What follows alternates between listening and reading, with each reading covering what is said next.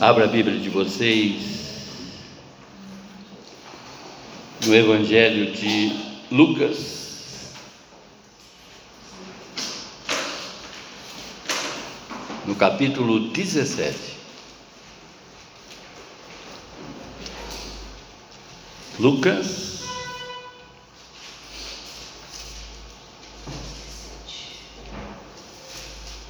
dezessete a partir do verso 11.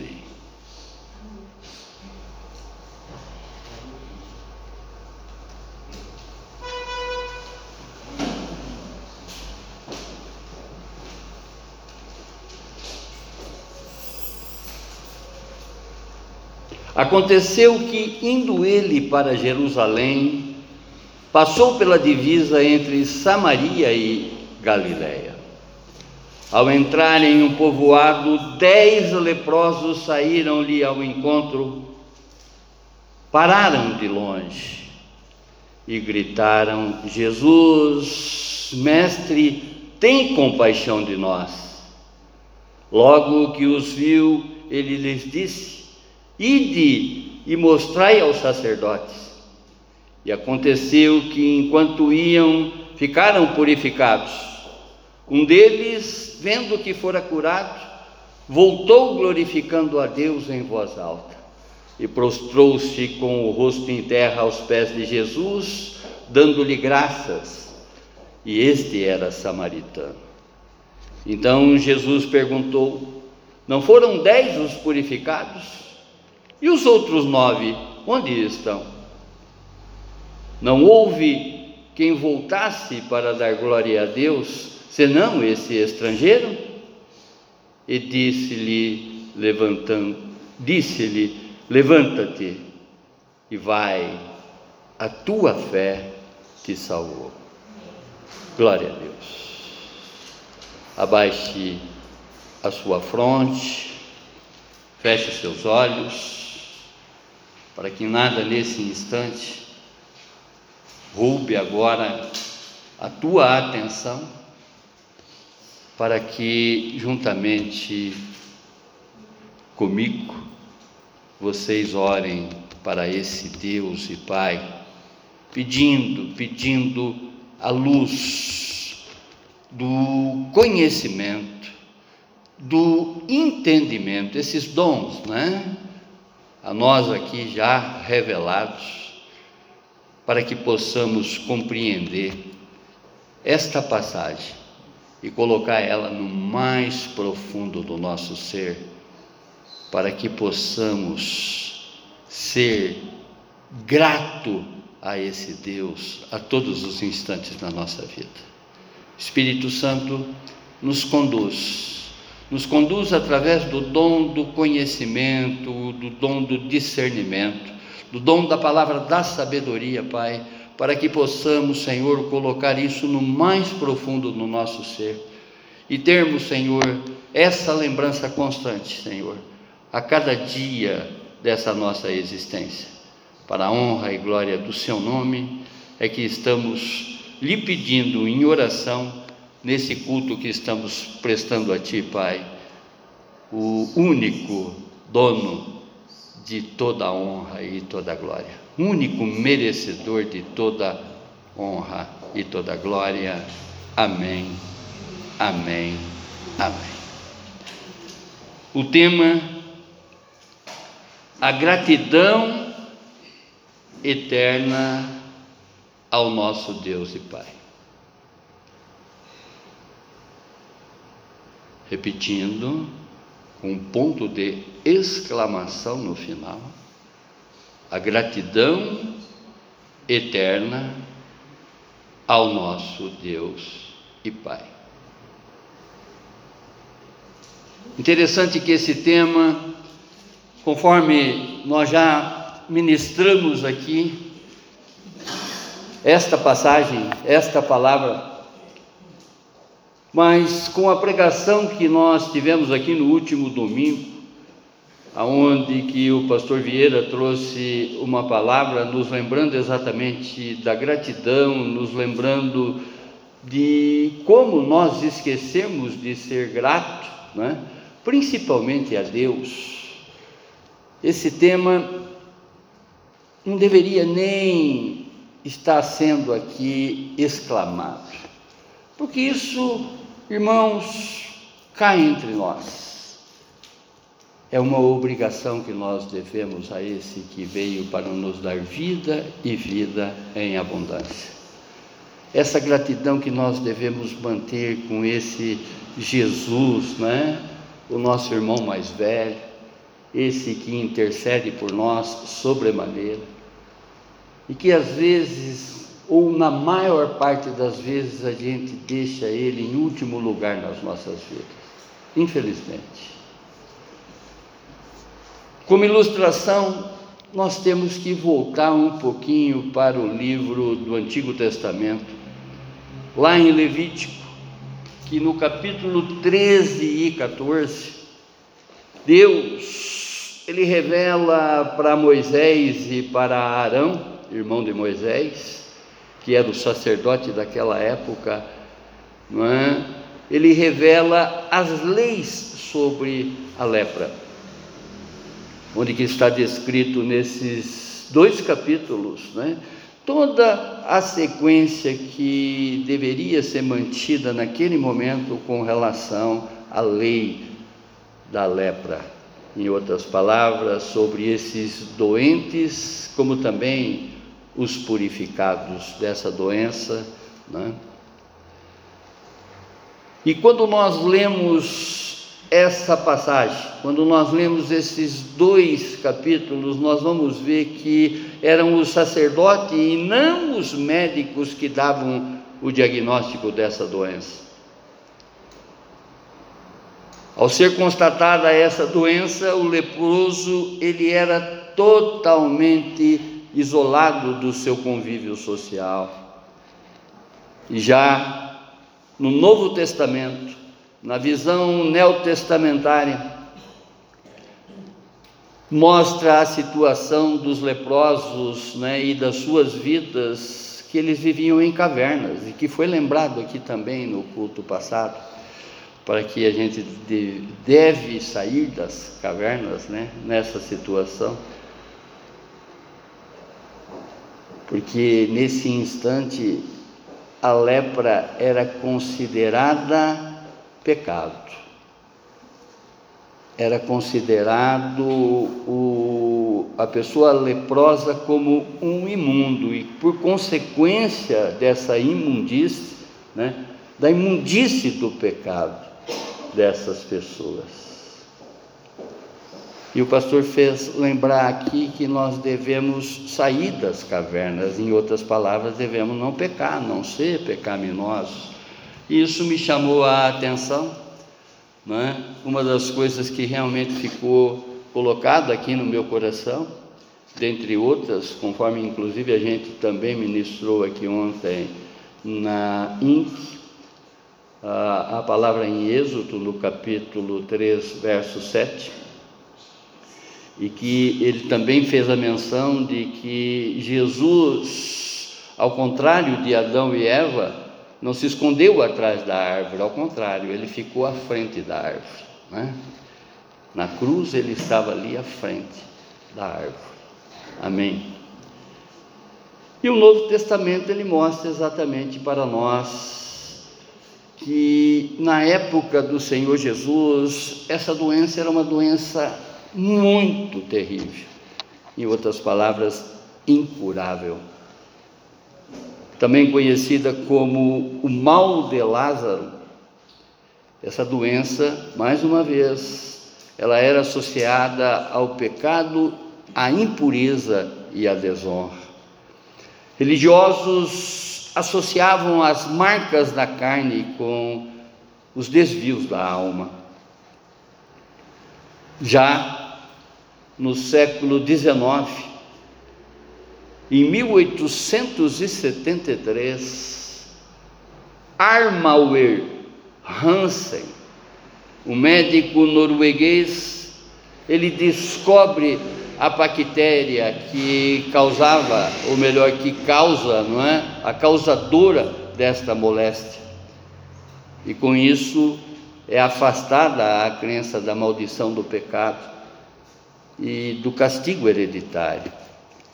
O nome Hanseníase é dado em homenagem ao descobridor dessa bactéria, que nos dias atuais, glória a Deus, né, já houve uma erratificação, ou, ou, seja, o término dessa doença em muitos países. Muitos países já não tem mais essa moléstia, né? já foram, digamos assim, sarados desta moléstia. Quando nós observamos esse capítulo todo de Lucas, esse capítulo 17, nós vemos que Lucas ele escreve nos versos de 1 a 2, ele escreve sobre o filho de, do homem, ou seja, Jesus que está instruindo os seus discípulos, os seus discípulos sobre o perigo da ofensa.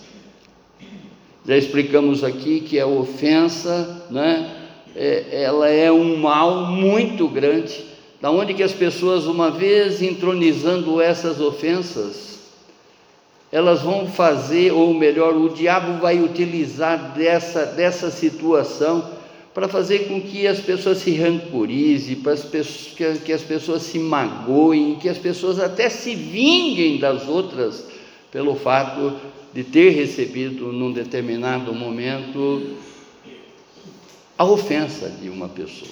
E é claro que essa ofensa ela se torna muito mais forte, não é? Porque na maior parte das vezes nós nós entronizamos essa ofensa quando ela vem de entes queridos, de pessoas próximas da gente. Eu já expliquei aqui, se você agora parar num posto, ou for num supermercado, ou for em qualquer comércio, num shopping center, por exemplo, é?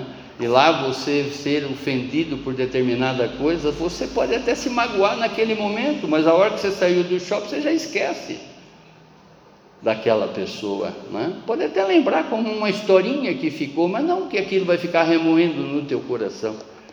Agora, a ofensa de uma pessoa próxima, isso é como se fosse uma ferida, é como se fosse uma, né, uma doença uma comorbidade, né?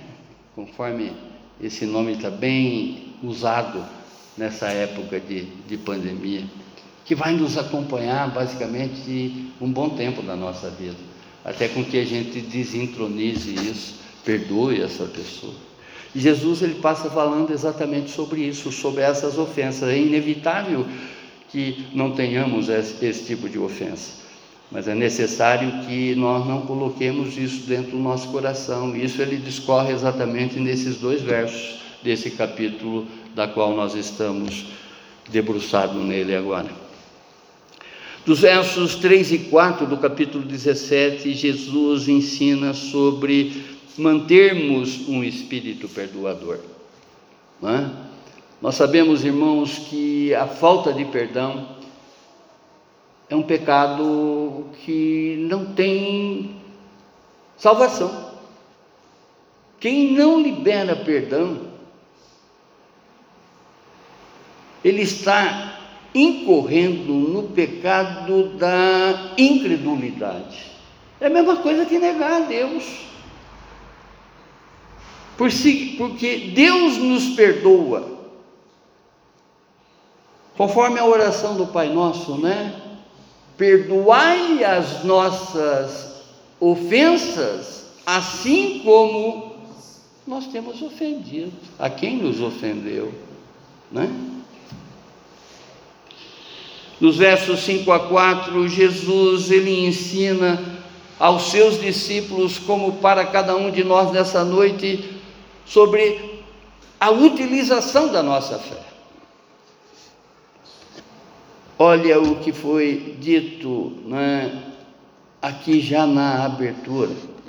Um homem, um homem, filho do segundo coração de Deus, ou seja, do rei Davi, o rei Salomão, um homem que teve tudo de Deus, que num determinado momento vira as costas para Deus diante dos prazeres desse mundo.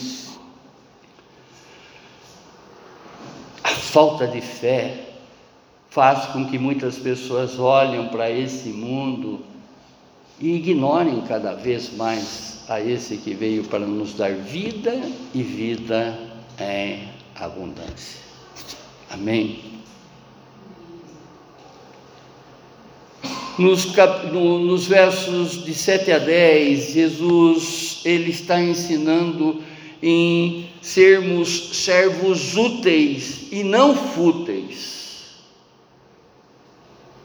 Percebe, irmãos, que ao atendermos ao chamado do nosso Deus e Pai, ao atendermos o chamado de Jesus, nós devemos a Ele uma total servidão, e não um dia sim, outro dia não. não é? Viver, viver nessa servidão com espírito doble. Ah, eu já dei a minha participação indo no culto uma vez por mês. Ah, eu já dei a minha participação porque eu dizimo na igreja. Irmãos, nós estamos diante de um Deus onisciente, um Deus que sabe tudo de nós um Deus que sabe aquilatar cada valor que existe dentro de nós, o despreendimento que existe dentro de nós, a, a, a, a entrega que existe dentro de nós. E ainda às vezes a gente quer, não é? Como que eu posso dizer nessa situação? fazer a nossa vontade desprezando a vontade de Deus. Oh glorioso! E nos versos 11 a 19, que é a ministração dessa noite, da qual nós vamos discorrer, para que olhemos para essa situação com relação a esses dez que foram abençoados por Jesus e somente um voltou para agradecer observando exatamente as nossas atitudes com relação a esse comportamento dessas pessoas, não é? E no verso, dos versos 12 a 37, Jesus nos revela sobre a vinda do reino. Quando nós observamos essa passagem, nós aprendemos nessa história narrada por Lucas o uso da fé, do reconhecimento e da gratidão que devemos prestar a toda a ajuda recebida. E ao meditarmos nessa passagem, nós observamos algumas referências, reverências que devemos prestar a Jesus por tudo o que ele já fez, está fazendo e fará por nós eternamente. Primeira reverência. Recorrer através da nossa fé aos feitos de Deus. Dos versos 11 a 14. A palavra diz que passando pelo povoado, dez leprosos saíram-lhe ao encontro, pararam de longe e gritaram: Jesus, mestre, tem compaixão de nós. Levítico no capítulo 13, verso 45 a 46 diz assim: Uma pessoa que ficar leprosa, deverá vestir roupas rasgadas, andar com os cabelos despenteados, cobrir o rosto da boca para baixo e gritar: impuro, impuro. Enquanto tiver a doença, será considerada impura.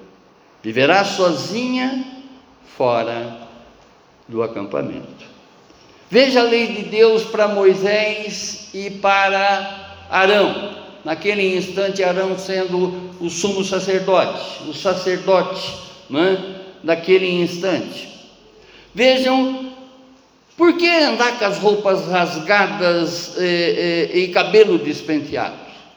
Exatamente para se diferenciar da maioria e as pessoas olharem de longe aquela pessoa vindo naqueles trapos, né, com o cabelo todo descabelado, e já identificar que ali tinha um leproso.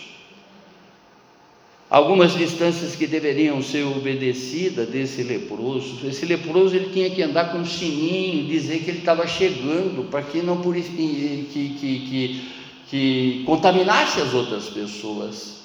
Toda essa lei está descrita lá no capítulo 13 e 14, da qual eu até gostaria que vocês lessem para uma reflexão melhor e para compreender quem é esse Deus e como ele fala. Né? Ele falou ontem, está falando hoje e falará conosco eternamente. Ele ali ele deu uma ordem exatamente como essa pessoa deveria eh, eh, caminhar no meio da multidão, caminhar né, é, é, é, diante das outras pessoas. A lei exigia que esses impuros ficassem a 50 metros de distância, principalmente em dias que tinha vento, porque essa doença poderia ser trazida com o vento e contaminar as outras pessoas.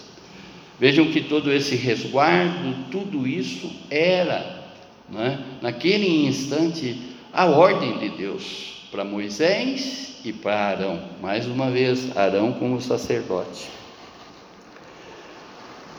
conhecedores das curas de Jesus, vendo ele passar. Os dez saíram gritando: Mestre, mestre, mestre, mestre, tenha compaixão de nós. Dez, dez saíram gritando. Desses nove eram judeus e um era samaritano. Já expliquei aqui a diferença, né, o comportamento também desse povo samaritano, mas convém explicarmos sempre, porque samaritano ele era um povo que ele era desconsiderado pelo judeu. Eu não sei se vocês já foram em São Paulo, Interessante que São Paulo é uma, é uma terra mixigenada, ou seja, tem ali diversas raças. Né? Tem o bairro da Liberdade, tem o bairro disso, tem o bairro daquilo, como eu acredito também que em outros países a mesma situação, deve ter uma cidade. Né? Aqui, por exemplo, como o bairro do, do Santa Felicidade, ali é um bairro do italiano. Né? São Paulo é um bairro de todas as raças. Tem os lugares onde os árabes se concentram, onde os japoneses se concentram, onde os chineses se concentram. Só para entender o que era Samaria. Samaria, no exílio babilônico, o que aconteceu? Os Nabucodonosor e outros reis que tiveram naquela época, eles iam ganhando as batalhas e aprisionando as pessoas em Samaria, na cidade de Samaria. Consequentemente, ao longo dos anos, foi crescendo uma mistura de raça. E o judeu não se contaminava com esse povo, não queria amizade, ele era inimigo desse povo, né? justamente por compreender que era uma raça impura, não tinha o sangue judeu, não era puro judeu, ao contrário, ali estava misturado com os gentios, né? enfim. Embora eles fossem inimigos comuns, né? mas a descrença e a espera da morte e espera, inclusive, ou melhor, nesse instante, nesse momento de desesperança total, eles ficavam unidos, porque eram leprosos e ficavam exclusos nas cavernas. Né? E a presença de Jesus, próximo daquele povoado, trouxe a esperança a esses dez. E eles clamaram por misericórdia. Percebe agora, irmãos, vamos imaginar, isso a gente está assistindo a todos os instantes, né? principalmente na televisão. Basta alguém acenar com cura, basta uma igreja acenar com cura, que aquilo inunda de pessoas. Né? Não o contrário na época do Senhor, porque Ele era o Deus que cura, é o Deus que salva e uma vez ali, estando presente, as pessoas iam do encontro dele, conforme esses dez leprosos. Amém? Esse é o verdadeiro Deus que cura e que está em todas as igrejas, independente de uma que coloca faixa ou faz uma campanha que hoje é dia de cura. Deus cura todos os dias. Jesus né, salva todos os dias glória a Deus, em todas as igrejas, amém, irmãos? Em todas, indistintamente. Tudo vai exatamente da fé que a pessoa tem ao buscá-lo. É isso que diferencia exatamente de umas receberem e as outras não. Então, a presença de Jesus naquele povoado, naquela região, fez com que eles fossem ao encontro do Senhor pedindo e clamavam misericórdia. Oh glorioso Deus, Deus de poder, Deus de milagre, esse Deus que operou naquele momento, irmãos, está operando aqui e agora. Tudo, tudo, tudo é possível ao que crê, irmãos, tudo, tudo, tudo. Não tem doença que não tenha cura para Jesus. E aqui Lucas está escrevendo exatamente da cura desses dez. Os dez tinham em Jesus a certeza dessa cura. E Jesus recompensa a fé dos dez leprosos. Jesus recompensa a nossa fé, irmãos. Jesus sempre irá aliviar o nosso fardo e a nossa dor seja ela qual for. Nós temos que ter uma fé, uma fé que não vacila. Nós devemos crer e crer, crer no invisível. Conforme diz em Hebreus do capítulo 11, verso 1, a fé é a certeza e não a dúvida. A fé é a certeza das coisas que nós não vemos, mas que já estão acontecendo. Muitas das coisas que a gente está buscando nesse Deus, nesse Jesus curador, no Jeová Rafá, que opera na vida de cada um de nós, nós já estamos encontrando através da nossa fé, irmãos. Seja qual for o problema, seja de ordem física, seja de ordem mental, seja de ordem espiritual. Esse Deus, Ele curou ontem, está curando hoje, não é? para que realmente tenhamos uma vida eterna com Ele. E Ele já deu prova disso, que Ele enviou o Seu Filho para que todo aquele que nele crê não pereça, não pereça, mas tenha vida eterna. Oh Deus amado, glorioso. Ele sabe do que nós necessitamos. Quando pedimos, Ele nos atende. E o verso 14 diz: Logo que os viu, logo que Jesus avistou esses dez que estavam indo ao seu encontro pedindo misericórdia, pedindo a cura, ele lhes disse: Ide e mostrai-vos aos sacerdotes. E aconteceu que enquanto ia, iam, ficaram purificados. Nem chegaram. Ele só fez exatamente fazer cumprir a lei de Moisés que esse povo conhecia.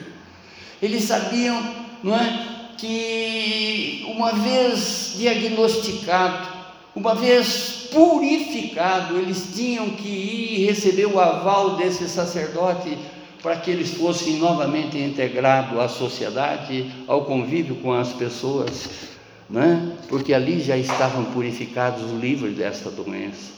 E Jesus diz: Ide e mostrai aos sacerdotes.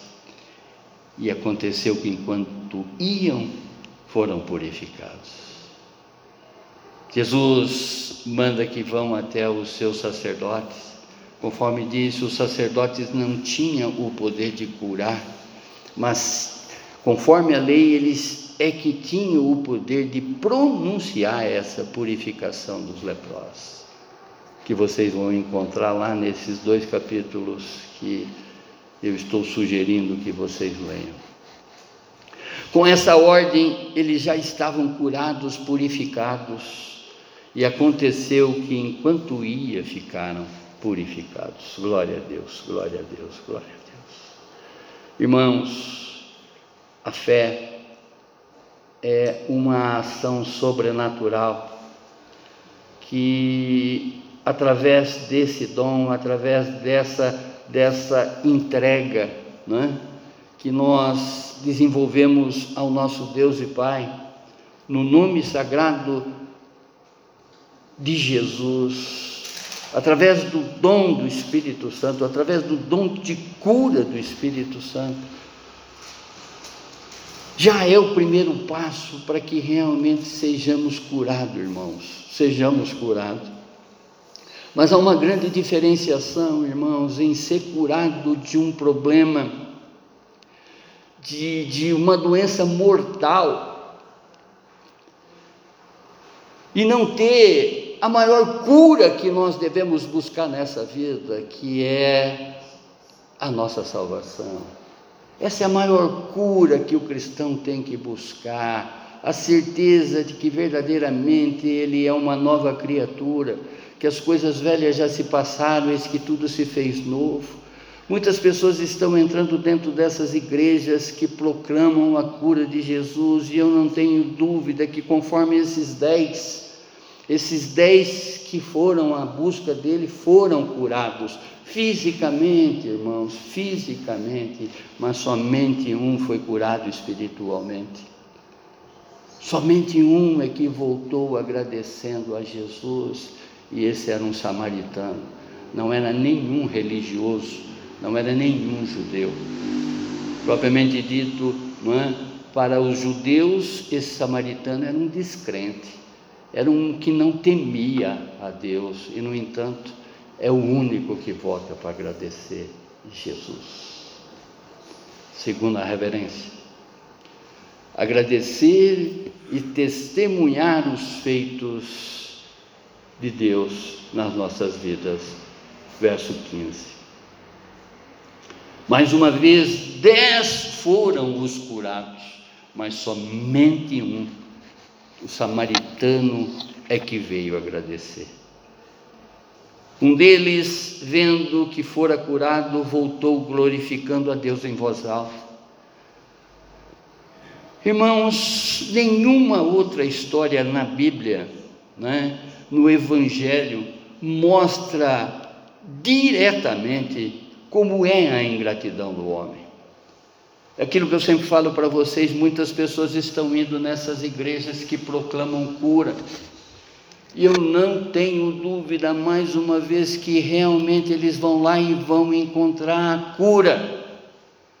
Mas a cura que nós devemos pedir inicialmente para o nosso Deus e Pai é a cura espiritual, é fazer com que realmente nós não não, não continuamos com a prática né, da impureza do passado, muito pelo contrário, que nós não nos contaminemos com as coisas desse mundo, muito pelo contrário, que sejamos sempre purificados para que possamos, através dessa nossa purificação, fazer com que as pessoas queiram acompanhar esse nosso testemunho e também serem purificados eternamente, em outras palavras, serem salvos.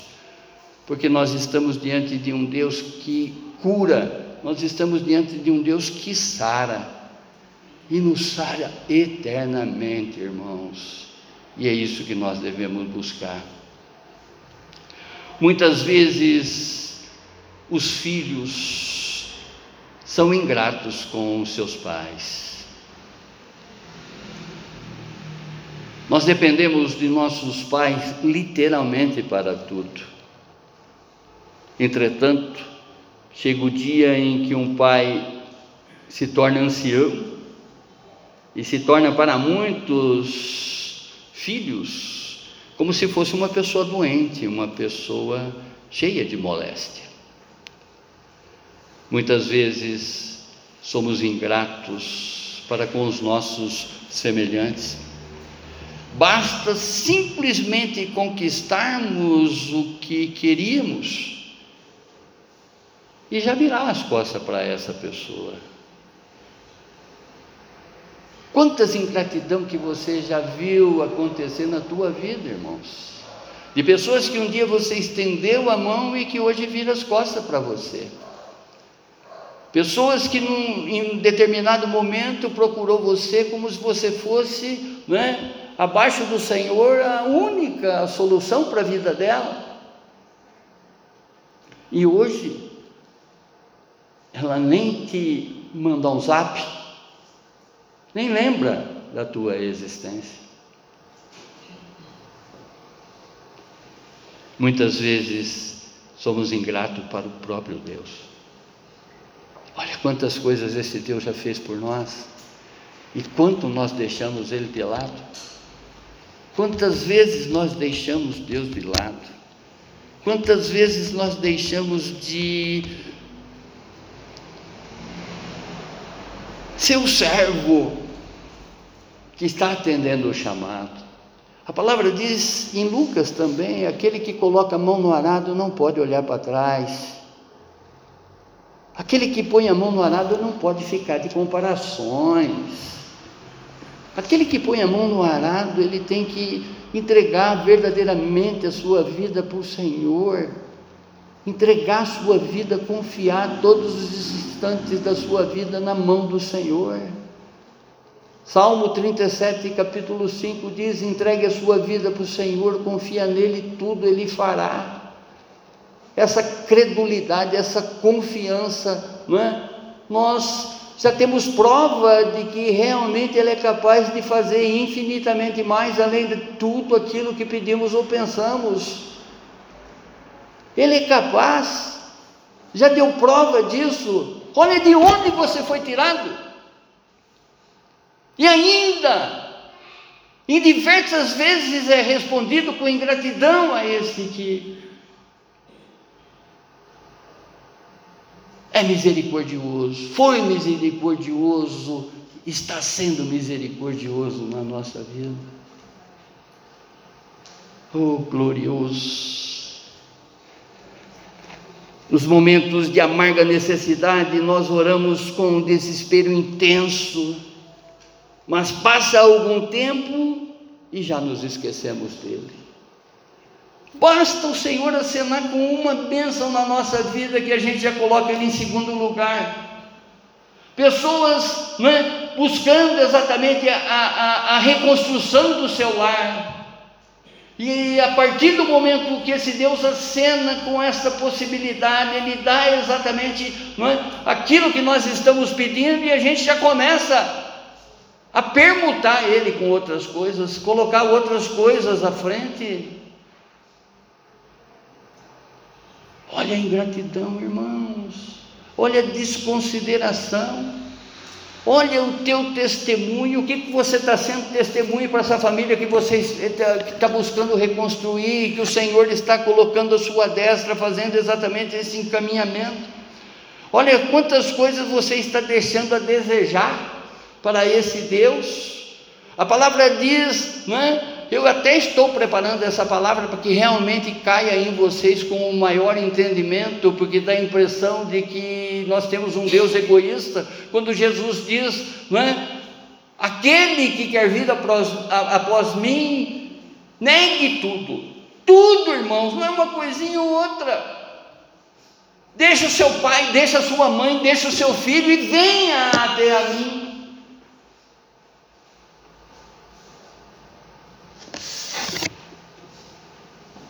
Tema para uma outra pregação, para a honra e glória do nosso Deus e Pai. porque eu estou pedindo palavras brandas, estou pedindo exatamente a palavra da sabedoria para transferir isso para vocês da melhor maneira possível, é? para que realmente haja esse entendimento e não fique essa negociação com Deus achando que o teu tempo especial, o teu tempo é maior do que o tempo que Ele te quer na, na presença, na casa dele.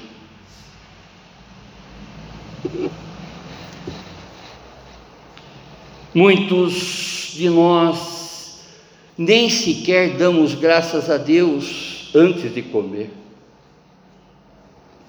Deus nos deu o seu único filho e muitas vezes nem sequer lhe damos uma palavra de agradecimento. A melhor forma de agradecer a Deus é buscando merecer Sua bondade e a sua misericórdia. Salmo 103, dos versos 1 a 4 diz: Bendize, ou seja, louve, ó minha alma, ao Senhor. E tudo o que há em mim bendiga o seu santo nome. Bendize, louve, ó minha alma, ao Senhor e não te esqueça de nenhum de seus benefícios. É Ele que perdoa todas as tuas iniquidades e sara todas as tuas enfermidades. Quem redime a tua vida da perdição e de coroa de benignidade, e te coroa de benignidade e de misericórdia. Esse Deus, irmãos, é o único, é o único merecedor de tudo, de tudo, de tudo da nossa parte.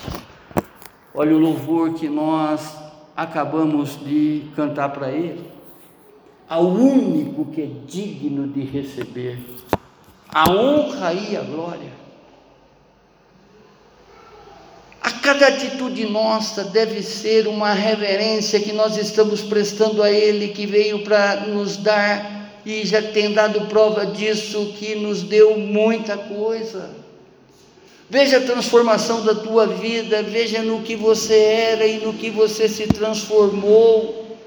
Quantas coisas que você acreditava e que Ele tirou de você, essas coisas erradas, porque num determinado momento você estava cega você estava cego por tudo aquilo que ele estava, que o diabo, melhor dizendo, estava te conduzindo a adorar, a aceitar. Mas Ele, na Sua infinita misericórdia, te tira das trevas e te traz para a maravilhosa luz.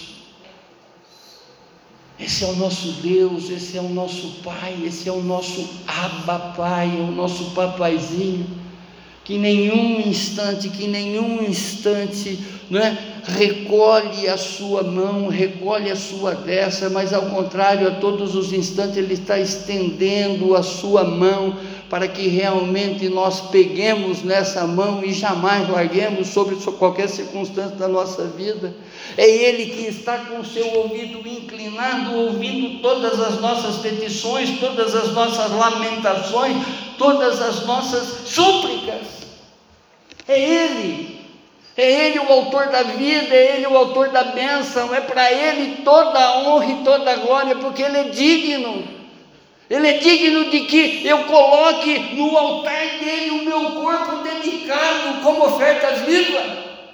É a Ele que eu tenho que prestar todas as homenagens desse mundo, irmãos.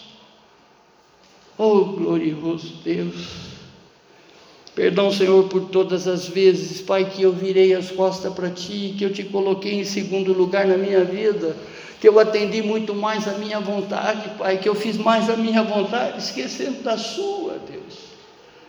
Perdão, Senhor, perdão, Senhor, perdão, Senhor.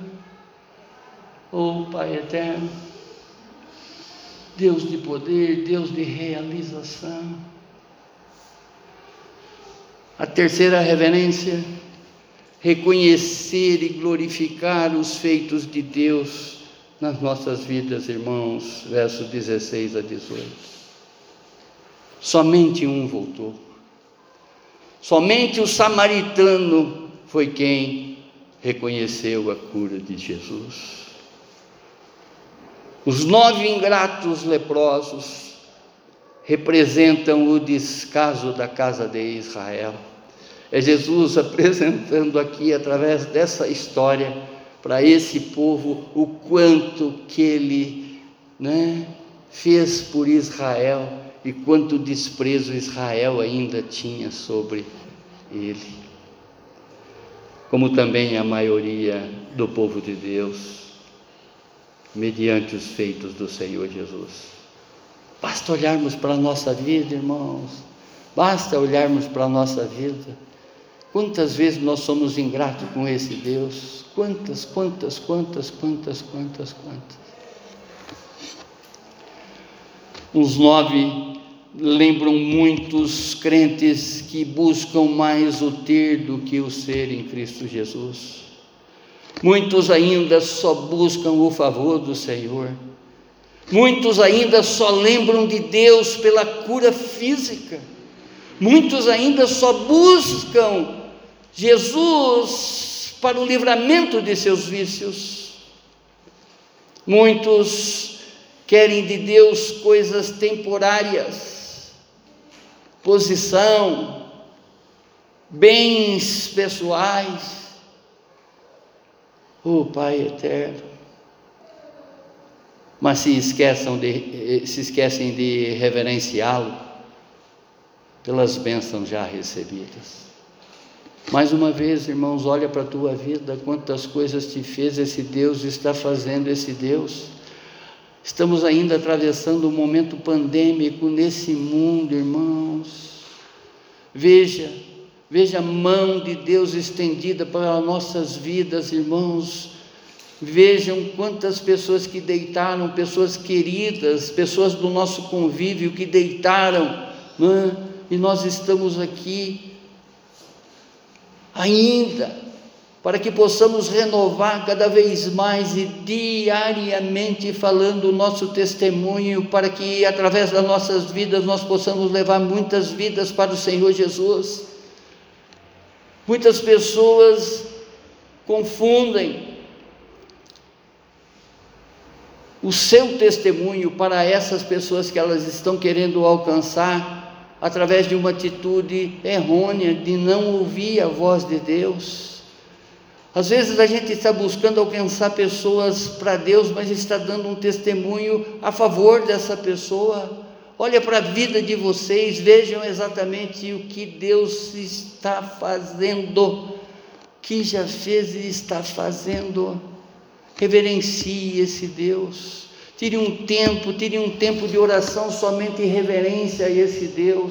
Se te faltar palavras daquilo que eu já te falei, vai lá no livro de Salmos, são 150 salmos para te encher a tua boca, para que você possa bendizer a esse que né, é digno de todo louvor e toda adoração. Coloque um louvor, coloque um louvor e não veja a sua pessoa, veja exatamente Deus crescendo em cada situação da tua vida, em cada ação da tua vida. Quando nós cantamos aqui mais de ti e menos de mim, é isso que nós devemos fazer exatamente em louvor a Ele, que é o único digno esquecer exatamente da nossa pessoa e enaltecer Ele a todos os instantes da nossa vida. São tantas formas de agradecer a esse Deus e que às vezes dá-se a impressão que só o fato de eu vir num culto eu já estou agradecendo. Muitas coisas nos fez e fará esse Deus. Esse Deus está nos preparando aqui nesse plano para que possamos viver com Ele eternamente. Nesse instante, irmãos, consegue contemplar essa visão de que tem anjos prostrados, criaturas prostradas diante do trono de Deus e dizendo: Santo, Santo, Santo, Santo, Santo, Santo, de uma forma incansável. E o que você tem feito?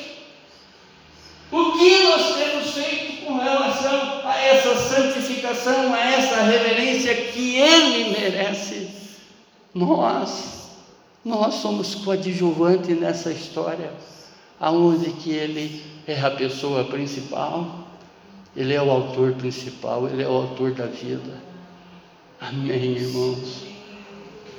Amém, irmãos. Verso 16. Este que voltou prostrou-se com o rosto em terra aos pés de Jesus, dando-lhe graça. E este era samaritano. E Jesus diz a ele: A tua fé te salvou. Salvar aqui tem duplo significado. Um é de curar e o outro de redimir. Dez foram curados, mas somente um além da cura física, foi salvo. Foi salvo. Amém, irmãos? É isso que eu falo para vocês: que essas pessoas que estão entrando nessas igrejas que proclamam a cura, mas que às vezes proclamam a cura física, às vezes proclamam a conquista de bens, conquista de coisas, mas não nos mas nega para as pessoas o bem maior, que é a salvação da vida delas, é a verdadeira conversão. A verdadeira conversão. Tem pessoas doentes que entram, que num determinado momento de fé, Jesus abençoa e cura essa pessoa, através, utilizando exatamente de pessoas, de, de, de, de pastores, através do dom da cura que recai exatamente ali naquele instante naquela igreja e essa pessoa sai de lá curada e às vezes nunca mais entra da igreja, dentro da igreja. Quantas pessoas, quantas pessoas que já estão conquistando coisas, mas ainda não aprimoraram o seu testemunho, muito pelo contrário, estão fazendo o jogo das pessoas que elas querem alcançar, que estão cegas, que estão com uma venda dos olhos. E com um testemunho triste, podemos dizer assim, dessa pessoa que recebeu e não sabe voltar e fazer exatamente, é? contemplar, reverenciar Ele que é o único digno de toda honra e toda glória, não dispensar pelo menos duas horas para prestar um culto de louvor e adoração, não tem um tempo de oração, não tem um tempo de entrega para Ele.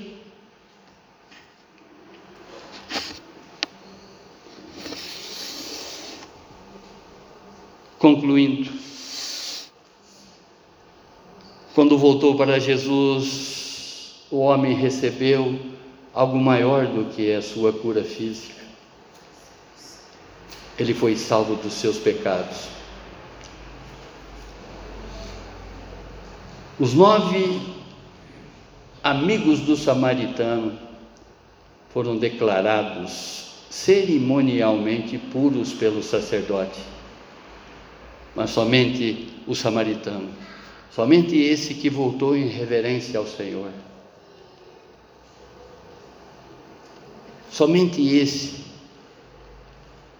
que recebeu a cura, a salvação eterna. A fé, irmãos, não é obra merecida. Tem pessoas que põem a mão no bolso, dão uma esmola e já acha que é merecedor. A fé não é obra merecida, mas sim a graça recebida. E essa graça já nos alcançou. Através de Jesus nós já recebemos essa graça, de graça. E portanto, é motivo de nossa eterna gratidão.